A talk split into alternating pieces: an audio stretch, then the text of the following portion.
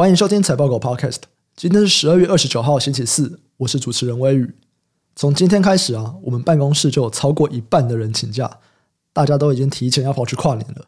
对，不过我没有请任何的假，我还是要来这边录 Podcast 讲新闻给大家听。同样，我们今天要来分享两则产业新闻。第一则新闻：中国的车市成长趋缓了。中国在十一月的车市数据表现不好，十一月的销量共两百三十二点八万台。月成长是负七点一趴，年成长是负七点九趴。虽然中国十一月的车市数据表现不好，但是新能源车的销量达到了七十八点六万辆，这年成长了七十二点三趴。单月的市场渗透率达到了三十三点八趴，已经稳定的保持在了三成以上。中汽协的数据表示，今年前十一月新能源车累计销量已经突破了六百万辆，占整体的车市渗透率已经达到了二十五趴，表示中国已经提前三年。完成了国务院印发的新能源汽车产业发展规划，原计划新能源车渗透率要在二零二五年以前达到二十五趴，现在已经提前达成。值得注意的是，中国财政部对二零二二新能源车的购置补贴将在十二月三十一号终止，等于说从二零二三年起，中国新能源车历时十三年的推广应用补贴政策将正式的退场。对消费者来说，这就少了人民币四千八到一万两千六百元的国家补贴。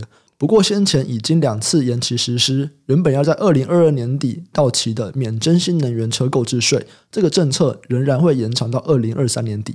中国二零二二年的车市基期被垫高，近期受到中国解封后疫情爆发影响销量，加上经销商的库存增加，市场预估二零二三年中国的车市成长性不高，但期盼在新一轮的政策刺激下，中国的新车销量仍然有机会微幅成长。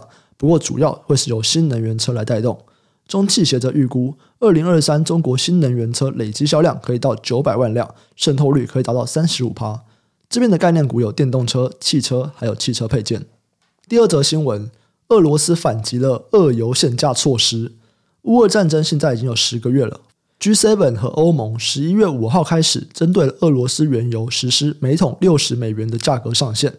虽然这个价格大概就是俄罗斯原油目前的价格，但远低于俄罗斯过去一年出口原油的价格。结果这引发了俄罗斯不满。普丁在十二月二十七号签署法令，明年俄罗斯二月一号到七月一号将禁止出口油品给直接或间接实施俄油价格上限的外国法人及个人。而且这个禁令适用于供应链的所有阶段，包含原油还有精炼油品的买家。不过仍然可以在特殊情况下面加开豁免权。允许出口给实施限价的特定国家。这边的概念股有石油与天然气、石油，还有油气管道。以上新闻的相关资讯，还有相关概念股的清单，我们都列在网站上。点选资讯栏财报狗新闻连接都可以看到，也可以透过这个连接订阅财报狗新闻。我们每天都会帮你整理产业动态，还有最新消息寄到你的信箱。